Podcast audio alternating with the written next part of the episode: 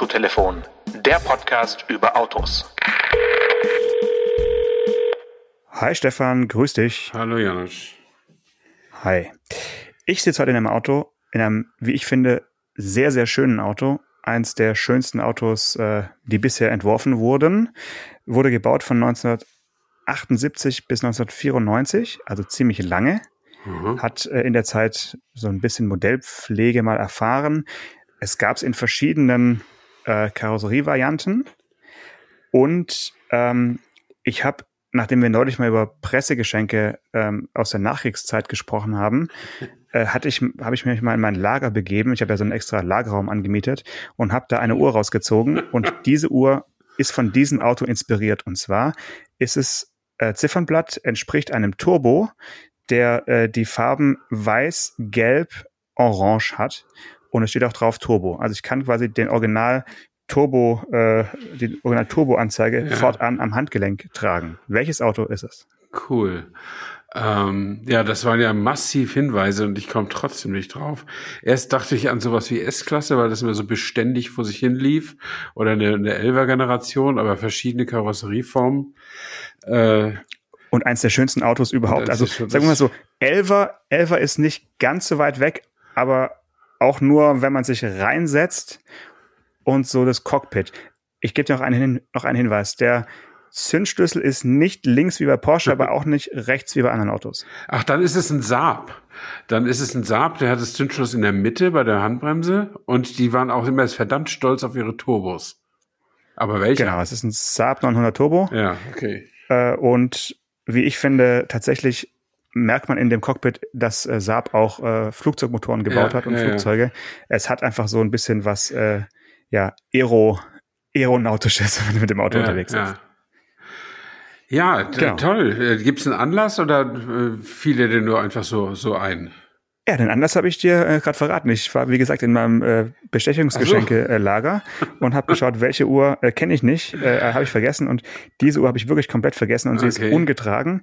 Äh, und ich habe mir trotzdem, musste ich mir das Armband jetzt bei meinem äh, hier Schuster und ähm, Schlüsselmacher äh, kleben lassen, weil sich, es ist ein Zwei-Komponenten-Armband, ja. äh, oben aus so einem Gummi und unten aus Leder und das musste jetzt nochmal neu zusammenkleben. Ich habe jetzt ja. mal direkt sechs Euro investiert wow. und äh, trage jetzt die nächsten Tage mal die Uhr und freue mich wirklich jedes Mal, wenn ich auf dieses Ziffernblatt schaue. Das ist richtig schön. Ich mache auch gerne ein Foto für dich. Okay, super. Vielleicht äh, sollten wir noch, weil die Menschen nicht so mit Ironie umgehen können, Vielleicht solltest du doch noch sagen, dass du nicht wirklich einen Lagerraum für Pressegeschenke hast. Äh, Jerome Boateng hat wirklich ein oder zwei Zimmer in seinem Haus für Turnschuhe, aber wir Normalsterblichen sind nicht so, oder? Nee, das stimmt, das stimmt. Das ist mein ganz normaler Keller, der einfach voll ist damit. Voller Uhren. genau, voller Uhren. Das, was bei Jerome Boateng die Turnschuhe sind, sind bei mir die Saab-Uhren. Nee, es ist ein Einzelstück. Also ich kenne auch niemanden, der die äh, jemals vor meinen Augen getragen ja. hat. Jetzt werden wir vielleicht böse Anrufe bekommen von äh, alten Kollegen, die die Uhr auch schon seit 30 Jahren tragen. Aber das Schöne an der Uhr ist wirklich, sie, ist, sie war bis gestern ungetragen. Ja. Und äh, ja, ziert ab sofort mein Handgelenk, ja. bis sie auseinanderfällt. Ich finde es sensationell. Ja, finde ich auch toll. Also finde ich erstens toll, dass du die gefunden hast. Zweitens bin ich ein bisschen neidisch auf dieses Ziffernblatt. Und drittens finde ich es auch super, dass du jetzt kein Geschiss darum machst, sondern die einfach auspackst und an, ans Handgelenk nimmst und damit komplett entwertest. Und das meine ich völlig unironisch. Das finde ich richtig gut. Ja, ich habe auch nicht gegoogelt, was die wert ist. Also keine Ahnung. Wahrscheinlich ist die auch nicht äh, viel wert. Aber äh, wenn es jetzt 3000, 3000 Euro waren, dann Pech gehabt. Jetzt für einen Sammler wäre es halt egal. Ich habe mal einen gekannt, also ein Layouter bei der bei der BZ, der da kriegte ich so mit, der, der steht auf Modelleisenbahnen. Und ich hatte früher auch, als Jugendlicher hatte ich mit meinem Bruder zusammen eine stattliche Anlage. Und ich wollte so ein bisschen mit ihm so ein bisschen Smalltalk machen darüber. Ich finde das heute noch schön, das Thema. Und dann stellt sich aber heraus, er hat gar keine Anlage, er hat nur die Fahrzeuge und zwar in Vitrinen. Also so wie unser 1 so 1 zu 43 Autochen oder so, hat der aber die teuersten computersteuerbaren Märklin-Loks für 700 Euro. Die stehen ungenutzt und ungefahren und unausgepackt in irgendeinem Regal. Hm. Das ist doch der okay. Wahnsinn, oder? Ja, es gibt so Leute, ja, ja. Es ist halt immer krass, wenn dann solche Sammlungen irgendwann aufgelöst werden müssen. Ja. Ne? Also das ist äh, ja, irgendwie immer, finde ich es immer traurig, weil so dieser Wert, den, den so eine Sammlung hat, der, die ist ja, dieser Wert ist ja ganz eng mit der sammelnden Person irgendwie verbunden. Ja, ja, absolut, und, ja. ja. Das siehst du dann immer, wenn irgendwelche Witwen versuchen, Kameraausrüstung oder, oder auch Briefmarken oder Münzen, das, da kriegst du ein Apfel und ein Ei nur noch für, ne? Und dein verstorbener Gatte, die oder so, die haben sich da krumm gelegt dafür, ne? Also ich kann ja, wenn ich schon hier am Verraten von äh, Geheimnissen bin heute, ich bin ja in, wirklich in, in, in der Laune jetzt. Ähm, ich habe in meiner Schulzeit, ja, wie alt war man da so? Weiß ich nicht, irgendwie, sag ich mal so zwischen 13 und, und äh, 16 in der Zeit, vielleicht ein bisschen früher. Da gab es so einen Hype um die Überraschungseierfiguren. Das war Aha. wirklich äh, Wahnsinn, was man da teilweise für solche komischen Happy Hippo-Figuren oder Krokodile. Jedem siebten Ei. Ja, ja, genau. Aber da gab es dann so Ü-Ei-Börsen. Ja, stimmt. Und es gab auch, es war so die Zeit, bevor das Internet wirklich massentauglich war. Äh, da gab es auch Kataloge, wo dann im Prinzip die Preise der einzelnen Ü-Ei-Figuren äh, immer aktualisiert herausgegeben wurden, jährlich. Und ich hatte so ein paar äh, Figuren von meiner Oma äh, geschenkt bekommen, äh, geerbt oder geschenkt bekommen und ähm, hatte dann wirklich so einige Figuren, die damals so 60, 70, 80 D-Mark wert waren. Wow. Und es war für, für Schüler ja. äh, Taschengeldkassen natürlich sensationell, wenn dann auf solchen Ü-Ei-Börsen äh, mal so eine Figur loswerden konntest an irgendwelche verrückten mhm. Sammler, die, ja, ja. wo du gesehen hast, okay, jetzt, die fangen wirklich an zu, zu, zu trielen vor, vor Freude. Und äh, ja, also das äh, so, so viel dazu. Aber die Sammlung besteht nur noch in, in Teilen. Also ich habe, glaube ich, bei meinen Eltern in irgendeinem Setzkasten, in irgendeinem äh, nicht genutzten Zimmer immer noch ein paar rumstehen, aber ich glaube, der Wert hat sich auch äh, seitdem nicht vergrößert. Ich will jetzt auch gar nicht googeln. Lass uns schnell das Thema wechseln. Sag ruhig, du hast die zweite Garage voll mit Ü-Ei-Figuren. Äh, genau. Nee, aber wir können ja ganz elegant überleiten. Waren jemals Autos im, Überrasch im Überraschungsei? Boah, also so zusammensteckbare immer mal wieder. Ähm, ob da jetzt welche dabei waren, die wirklich mal einen hohen Wert erreicht haben, bin ich überfragt. Also soweit ich weiß, waren vor allem eben diese Figuren das äh, Sammlerglück und ob jetzt Ferrero auch Lizenzen eingekauft hat damals für, für seltene Automodelle. Ich würde mal spontan sagen eher nein. Eher nicht, ne? Lasse mich von unseren Hörerinnen und Hörern aber gerne eines Besseren belehren. Aber ich sag mal eher nicht. Okay.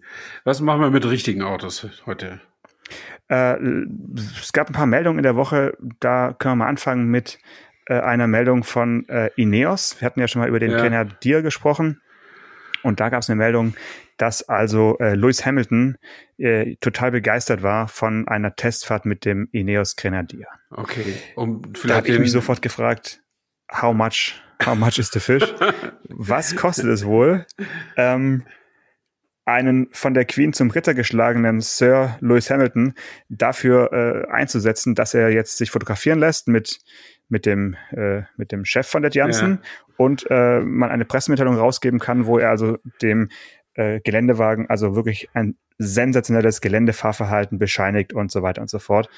Ähm, ja, also was, was würdest du sagen, was wird da aufgerufen so an, an äh, Pfund oder Euro. Ja, also vielleicht sollten wir, du hast ja schon gesagt, Geländewagen, also es ist sozusagen eine Kopie des alten Land Rover Defender, der, die Ineos, Ineos äh, Grenadier. Eine Neuinterpretation, eine die sehr, sehr nah am Original genau. ist. Ja. Mhm. Äh, nur damit auch Gelegenheitshörer wissen, wovon wir da reden. Und ich glaube ja, dass Sir Lewis das möglicherweise aus Patriotismus auch macht, wenn er den Chef von Aeneas, der ja auch Brite ist, wenn er den persönlich mal kennengelernt haben sollte, was ich nicht weiß. Und ich begründe meine These wie folgt. Ähm, geschätzt verdient Lewis Hamilton seit etwa acht Jahren 20 Millionen Dollar im Jahr Minimum. Ich glaube, es ist ihm egal. Also mhm. mir wäre es egal, äh, ob ich da, wenn es mir gefiele, das Thema, würde ich es mitmachen. Und wenn es mir nicht gefiele, würde ich es sein lassen. Und ich glaube, Ineos ist ja auch irgendwie mit Mercedes verbandelt, oder? Haben die nicht irgendwie, hat der nicht ein stattliches Aktienpaket oder so? Ähm, auf jeden Fall sind sie mit dem, mit dem Formel 1 Team als Sponsor ja, verbandelt. Genau, das kann das, sein, dass er genau. einfach in seinem Sponsorenvertrag drinsteht, du musst ein Event äh, pro Jahr mit Ineos machen und jetzt haben sie es halt dafür genutzt. Aber es war wirklich so ein bisschen, ja, die Frage von, von glaubhafter PR stellt sich ja häufig. Ja. Aber die Nummer, also. Die Frage ist, wie kompetent ist Sir Lewis im Geländefahren? Im ne? Gelände, ja, ja. Weiß man nicht so genau. Aber man kann schon davon ausgehen, dass, äh, dass ein Formel-1-Fahrer grundsätzlich ein gutes Gefühl für ein Auto hat. Aber äh, ja, es ist halt PR, es ist lokal patriotisch, es ist zwei britische Ikonen sozusagen. Ja, das passt schon. Hab hm. Schlimmeres gesehen. Ja, also fand ich, fand ich ganz, ganz, ganz witzig. Und es gab noch mehr äh, bisschen absurde oder aufsehenerregende äh, Pressemitteilungen diese Woche. Ähm, ein Porsche hat es auf äh, sechs Kilometer Höhe geschafft. Hast du vielleicht auch gelesen? Also ja, ein ich äh, umgebauter, modifizierter äh, Porsche 911 Carrera 4S äh, ist also auf irgendeinen äh, sehr, äh, auf den höchstgelegenen Vulkan der Welt ähm, in, in, Chile, in Chile mhm. äh, gefahren. 6000 äh, und sieben Meter. Mhm. Äh, ja, warum macht man das heutzutage? Braucht man so eine so eine Meldung. Das wird drüber sprechen wahrscheinlich, ne? ja, schon, hat schon geklappt. Der Aufwand hat sich schon gelohnt. Äh, der bedeutendste Autopodcast Deutschlands unterhält ja. sich darüber. Ähm, ja, die meistens machen die Firmen ja solche Art PR, weil sie irgendwie auf irgendwas hinleiten wollen oder einfach weil sie es können. Ähm, kann ich jetzt aber schwer sagen, was da die Motivation gewesen sein könnte. Ähm, ich weiß nur, dass ich äh, ja mal selber auf einer Höhe von knapp 3000 Meter in Peru war und äh, echt Höhenkrankheit hatte. Also mir ging es echt schlecht. Und äh, doppelt so hoch könnte ich wahrscheinlich gar nicht mehr japsen, aber dass der ein Verbrennungsmotor da überhaupt noch arbeitet, äh, ist ja schon mal nicht schlecht. Wobei ich weiß jetzt auch nicht, welche Praxisrelevanz das haben könnte, weil da sind ja wahrscheinlich keine Straßen, oder? Ja, da führt halt irgend so eine Schotterpiste, mhm. so eine sogenannte irgendwie hoch. Ja, ja. Also ich, ich werde nie vergessen, ähm, dass ich mal bei einer BMW-Veranstaltung, ich glaube, es war sogar der erste Zweier Active Tourer, ähm, ja, oder, oder der, ja, der müsste was gewesen sein. Der wurde präsentiert in äh, Sölden ist ja auch hoch. Äh, Hochsölden sogar. Ja. Da ist man hochgefahren mit, mit der damals neu eröffneten äh, Gondel und zwar auf eine Höhe, ähm, ich glaube, da ist jetzt dieses ganze James Bond äh, Restaurant und, und, äh, und mhm. Ausstellung und so weiter, das Restaurant Ice Q und, und, ja, ja. 007 Elements, wie das heißt. Also es ist wirklich sehr, sehr hoch. Ich habe die genaue Höhe jetzt dummerweise nicht im Kopf, aber es war so hoch dort, dass nicht nur ich, sondern ungefähr ein Drittel der geladenen Journalisten hatten also Höhenkrankheit da oben hm. und sind dann wirklich direkt nach der Pressekonferenz und vor dem Essen wieder runter bis zur äh, Mittelstation gefahren, weil man einfach, also warum sollte man Abendessen mit Kopfweh und ja. leichtem Schwindelgefühl? Genau. Und ähm, ja, ich glaube, das lag auch daran, dass diese Gondel einfach extrem schnell da hochgefahren ist. Äh, wahrscheinlich im, im Turbogang, weil wir die einzigen Gäste waren. Aha. Und ähm, ja, also hohe Höhen brauche ich auch nicht unbedingt. Also ich kann mhm. da wirklich mit dir mitfühlen, dass dir da auch nicht so gut ging, äh, kann ich, kann ich gut nachvollziehen. Ja. Und du kannst da auch, also es war ja ein Arzt mit, das war ja bei dieser, bei dieser Land Rover Experience ja. und äh, der kannte sich auch gut damit aus, weil das natürlich sein Thema war über drei Wochen für alle Etappen. Und er sagte, das ist völlig unerheblich, ob du Ausdauersportler bist oder Sprinter oder gar kein Sportler. Das trifft jeden bei unterschiedlichen Höhen, aber irgendwann trifft es dich halt. Und dann kannst du auch nichts dagegen machen, außer absteigen. Ähm, und äh, gefährlich ist es halt für, für Alpinisten, die halt da bivakieren und, äh, und auch übernachten, wenn sie denn so nachts im Zelt das kriegen oder so. Ja, das ist wohl nicht so gut. Aber äh, es wird, es ist einem schlecht und man hat Kopfweh. Das ist wirklich eine ganz bescheuerte Kombi. Also ja, ja, nicht es schön. Ist, es ist so ähnlich, so ähnlich ja auch wie mit der, wenn, wenn du halt seekrank wirst. Ne? Du kannst auch der Seebär vor dem Herrn sein und trotzdem erwischt sich mhm. irgendwann dann doch mal bei, bei starkem Seegang. Also man ist halt nicht dagegen gefeit. Ähm, bevor wir das Thema wechseln und, und über Reisekrankheiten und so weiter sprechen, diese, diese Porsche-Nummer, die Fotos, es ist ja so wie so eine Art höher gelegter 911er. Ne? Und das, also wie so ein Rallye 911er. Ja. Und ja, es wurde ja schon öfters mal äh, gemunkelt, dass sowas mal demnächst nochmal kommt. Und es kann ja nur im Prinzip so eine Art Teasing sein, dass man jetzt so ein Vielleicht. brachiales Einzelstück da auf den höchsten Vulkan hochjagt, um dann halt irgendwie in absehbarer Zeit dann den für einige wenige wahrscheinlich kaufbaren äh, höher gelegten 911er mit Portalachsen dann eben äh, schön beworben zu haben. Ne? also der, der hatte ja. wirklich Portalachsen. ja, ja der war sehr hoch, das muss man sagen. Ja, ja.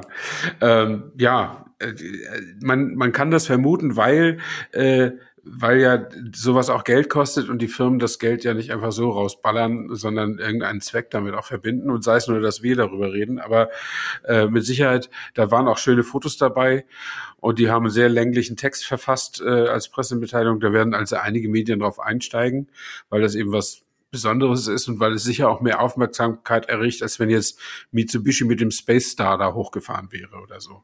Ähm, ja. Und dann haben sie schon ihren Zweck erfüllt, ja. Und was, was da dann, ob da noch eine echte Botschaft kommt, kann ich leider auch nichts prognostizieren. Kann, müssen wir nur ja. abwarten, ja.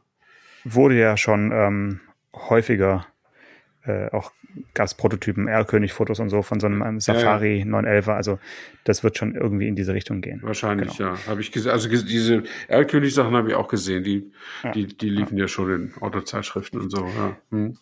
Dann lassen Sie kurz bei in, in Zuffenhausen bleiben. Also der hunderttausendste Taycan äh, wurde produziert. Äh, ja, kann man sagen, äh, Glück gehabt, dass er sich wirklich so gut verkauft, wie wie erhofft. Äh, ja, ist, und, aber ähm, ist es nicht auch komisch? Also, das, also ich gönne denen das. Äh, und äh, aber ich, ich meine, es ist die so ziemlich die teuerste, also jetzt gibt es noch einen Rolls-Royce elektrisch, aber es ist so ziemlich die teuerste Möglichkeit, sich elektrisch fortzubewegen. Und die hat so nennenswerte Stückzahlen äh, erreicht. Ja, 100.000 in, ich weiß nicht, wie lange gibt's den? Drei Jahre? Zwei Jahre, drei Jahre? Ich glaube drei, ja. Mhm. Ja, das ist doch, ich meine, also es ist immer sechsstellig der Preis, wenn ich das richtig weiß. Und du kriegst den Turbo S, wie er ja auch heißt, äh, kriegst du auch über 200.000, äh, wenn du willst. Ja. Ähm, und das ist natürlich ein extremes Stück Hightech. Und viele Menschen, die in dieser Preisklasse operieren können, stehen natürlich auch auf Technik. Also ist ja auch der Grund, warum sehr teure Uhren gekauft werden, weil die Leute äh, das schätzen, dass da richtige Technik drin ist oder Technik, die nicht jeder am Handgelenk hat. Aber äh, das trotzdem, das, also das finde ich gewaltig, diese Zahl, findest du nicht? 100.000? Doch, ja, ja, ja, ist schon, naja gut, bei, bei anderen äh, Fahrzeugkategorien oder bei, sag ich mal, massentauglichen Autos sagt man immer 100.000 pro Jahr, sonst lohnt sich's nicht. War auch immer so ein bisschen beim Smart äh, das Problem, dass der ja. immer so an der 100.000er Marke äh, geschraubt hat und nie so richtig drüber kam. Äh, aber bei Porsche sind natürlich solche Zahlen jetzt nicht äh, üblich und das ist schon nee, ja, sensationell nee. und ähm, das Wahnsinn. Auch, ja. Ja. Und man hier ist es auch nicht so, also Porsche hat möglicherweise auch irgendwelche Vertriebstricks auf Lager, so Tageszulassungen oder Leasingraten günstig, keine Ahnung. Weiß ich nicht, ob sie das machen müssen. Also bei den Sportwagen, bei den klassischen Porsche war es immer so, wir bauen gerne ein weniger als der Markt verlangt. Ähm, ja, aber wenn sie Preis. müssen, können sie sich ja auch schieben. Aber ich glaube fast, weil ich den auch relativ häufig sehe. Also nicht nur in Berlin durch die Stadt fahren, wenn ich da mal bin, sondern auch auf der Autobahn. Also die sieht man nicht so wie ein Tesla, die sieht man viel, viel häufiger, aber gibt's mhm. ja auch mehr von. Aber mhm. man sieht den. Der Porsche Taycan ist Teil des Straßenbildes. Das mhm. ist einfach so. Ja. Und also äh, wurde wirklich seit äh, September 2019 äh, produziert, also ziemlich ja, genau drei, drei Jahre, Jahre lang. Mhm. Genau, ja. Aber diese Zahl äh, erscheint natürlich ähm, extrem niedrig und klein und äh, wenn man sich äh, die Pressemitteilung von äh, Opel durchgelesen hat, die äh, jetzt gerade den 75 Millionensten gebauten Opel gefeiert haben. Jeder, weißt du, woher jeder Popel kommt, ein Opel äh, kommt? Also der, jeder Popel fährt ein ja, Opel, von, dieser Spruch. Von der Zahl, ne? Ja, ja von der, das war nämlich, äh, also ich kenne den Spruch mehr so als mit despektierlichem Ton, aber er kommt aus der Zeit, also als in der noch nicht mal ich geboren war, äh, und sollte einfach nur bedeuten, Opel ist so erfolgreich, dass jeder einen fährt. Also jeder Popel ja. fährt einen Opel.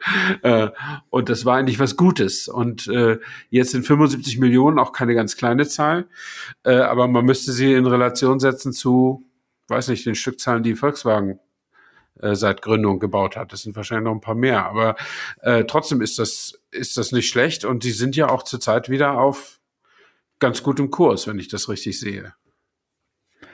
Ja, würde ich mal noch ein Jahr abwarten und dann ein finales Urteil oder nicht final, aber ein äh, bisschen ich glaube, zurzeit in, in der aktuellen Lage mit äh, Corona-Folgen und Halbleiter und so weiter kann man total schwer sagen, wer jetzt auf Kurs, und, ja. auf Kurs ist und wer nicht. Ah, okay. äh, wenn man schaut, wenn man sich die Zuwächse im Vergleich zum letzten Jahr anschaut, dann muss man immer auch gucken, wie sah es vor den beiden Doppelkrisen sozusagen aus. Also würde ich momentan bei niemandem sagen, mhm. dass es da jetzt besonders gut oder besonders schlecht läuft. Ich glaube, die haben alle noch ein bisschen auf unterschiedlichen ähm, Ebenen zu kämpfen ja, mit, ja. Mit, äh, mit, Dingen, die noch nicht ganz so rund laufen. Aber ja, also im Stellantis-Konzern, Stellantis sage ich mal, äh, hat Opel, glaube ich, ja. äh, schon so seine, seine Rolle irgendwie jetzt gefunden. Und ähm, muss man gucken, wie es wie es halt ankommt. Ähm, ob, ob German Bold Design äh, da eben jetzt auch äh, die nächsten Jahre nachgefragt wird von, von ja. Leuten. Und, äh, ja. Also klar, man sieht auch die neu gestalteten Opel deutlich. Also entweder ja. sieht man mehr davon auf der Straße oder die neue Gestaltung fällt einfach Fallen mehr, mehr auf. auf. Das kann natürlich auch sein. Aber jedenfalls, äh, ich bin wir waren ja zusammen beim Mokka sehr angetan von dem neuen Design und äh, das, das zieht sich ja jetzt durch, durch die meisten Modellreihen. Ja. Und äh, ich finde, das ist, das ist eine gute, eine gute Markenidentität, die die da geschaffen haben. Und wenn die Autos also halbwegs so gut fahren, wie sie aussehen, äh, dann wäre mir da auch nicht, auch nicht groß bange, muss ich ja. sagen. Also, da, das passt auch das Zitat auf den äh, neuen iWays U6 Ach, ja? jetzt gibt's einen U6 statt einen U5. Der ab sofort, der ab sofort bestellt äh, werden kann. Äh, Google doch mal äh, äh, das, das Auto. Ja. Das ist im Prinzip die SUV-Coupé-Variante äh, ah, des ja. von uns gefahrenen U5 und mit einfach einem noch markanteren, ja, mit, mit einem sehr markanten Heckabschluss äh, und ähm, insgesamt einfach noch ein bisschen auffälliger, äh, reißerischer, würde ich fast schon sagen, designt. In Gelb. Ähm, äh, also Presse, ja, Pressemappenfarbe. Die, die, Presse, die Presse, ja. genau, genau, genau.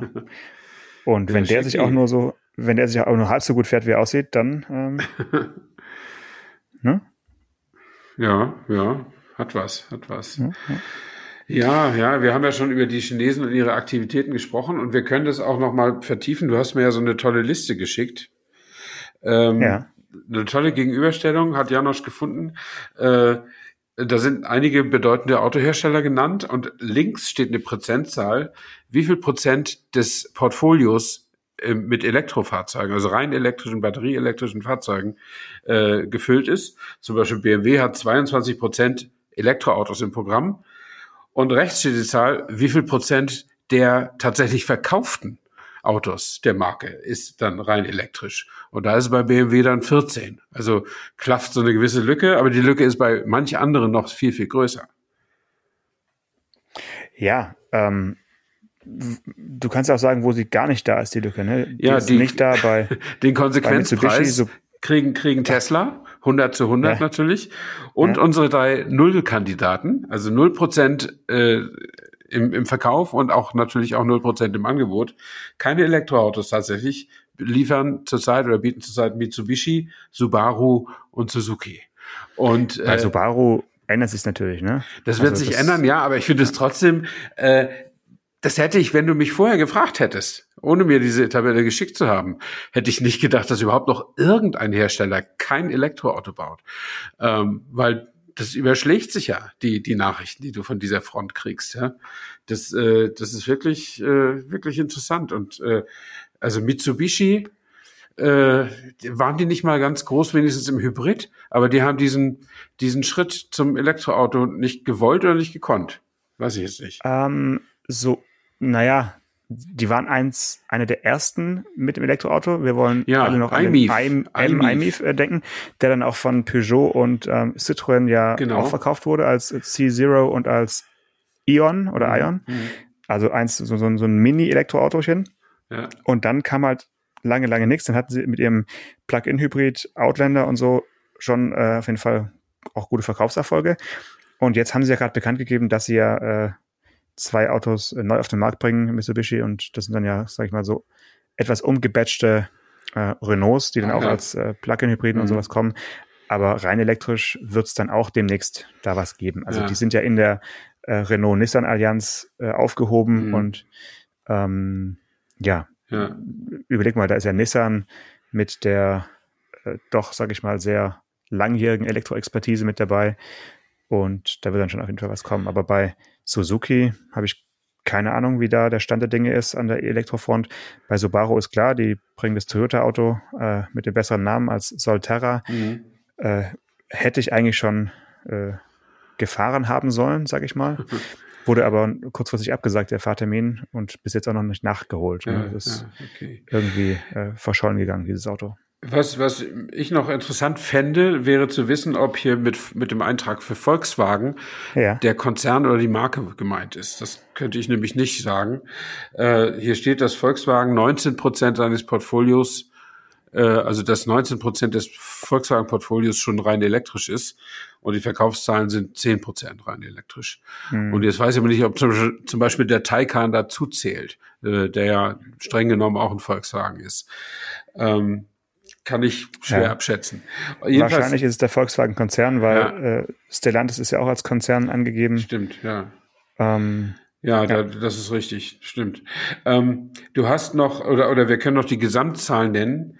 Also in ganz Europa hat die, bietet die Autoindustrie 24 Prozent, also praktisch jedes vierte Auto, was der durchschnittliche Autohersteller anbietet, ist ein rein elektrisches Auto.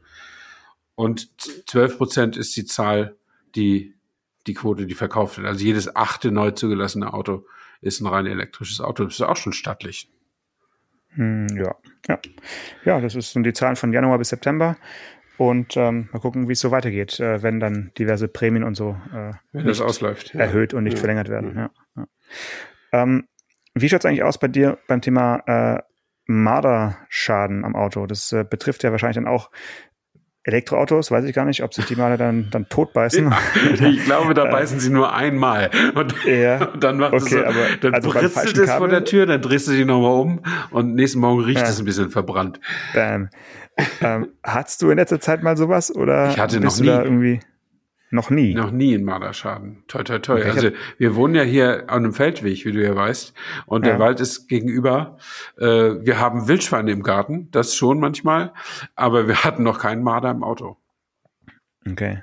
Nee, also bei mir tatsächlich in den letzten zehn Jahren hatte ich zwei äh, Marderschäden und tatsächlich beide Male waren es solche, die jetzt nicht zu schwerwiegenden Folgeschäden geführt haben, was ja auch passieren kann, wenn sie dir irgendeinen Kühlungsschlauch oder sowas ja. durchbeißen und dann irgendwas kaputt geht. Aber äh, einmal war es ein Unterdruckschlauch, da hat der Caddy, den ich immer noch habe jetzt, hat dann in so ein Notprogramm gewechselt und hat eigentlich gar nicht mehr beschleunigt. Also ich bin damit dann noch ja. rumgefahren, aber das war wirklich beängstigend, den Berg hoch, das ist okay, jetzt gleich gleiches Ende, aber also mit, mit sehr reduzierter Leistung unterwegs ja. gewesen.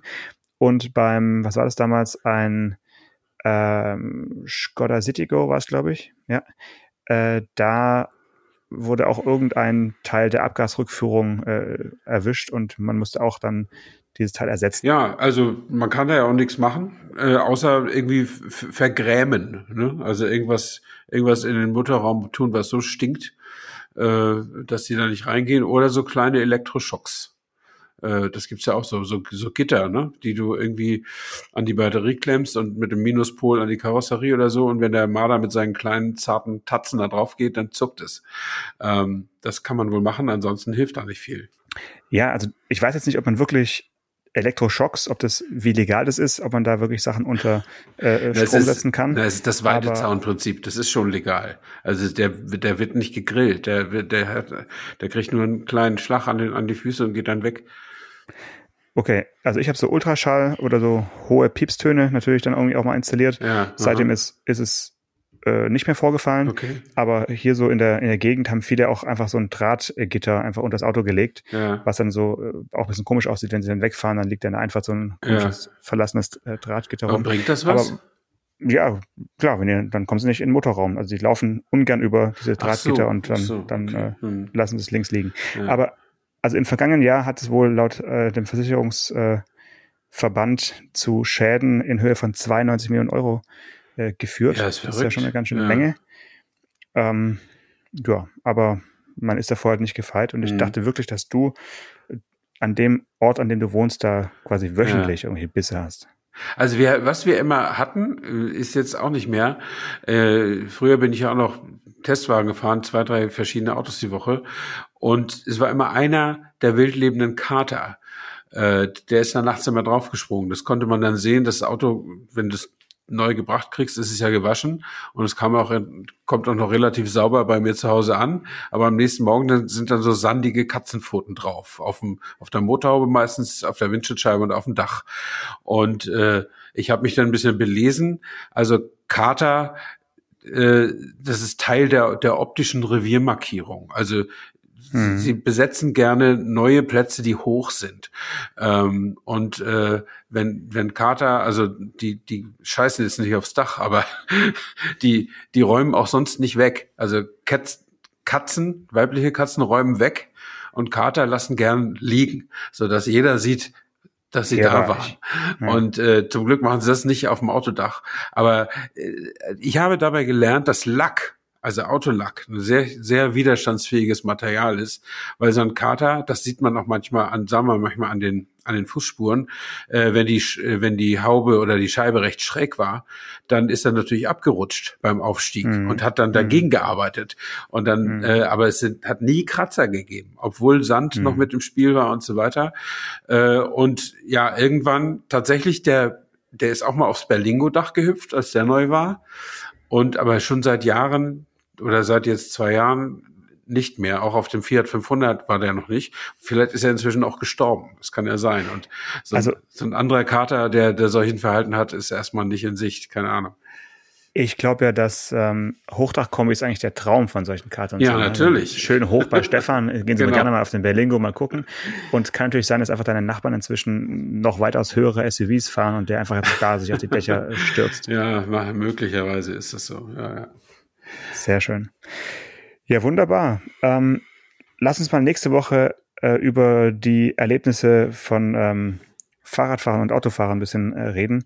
Da ist ja auch äh, ja recht viel äh, Bedauerliches in, in, der Presse gewesen in, in letzten, letzter Zeit.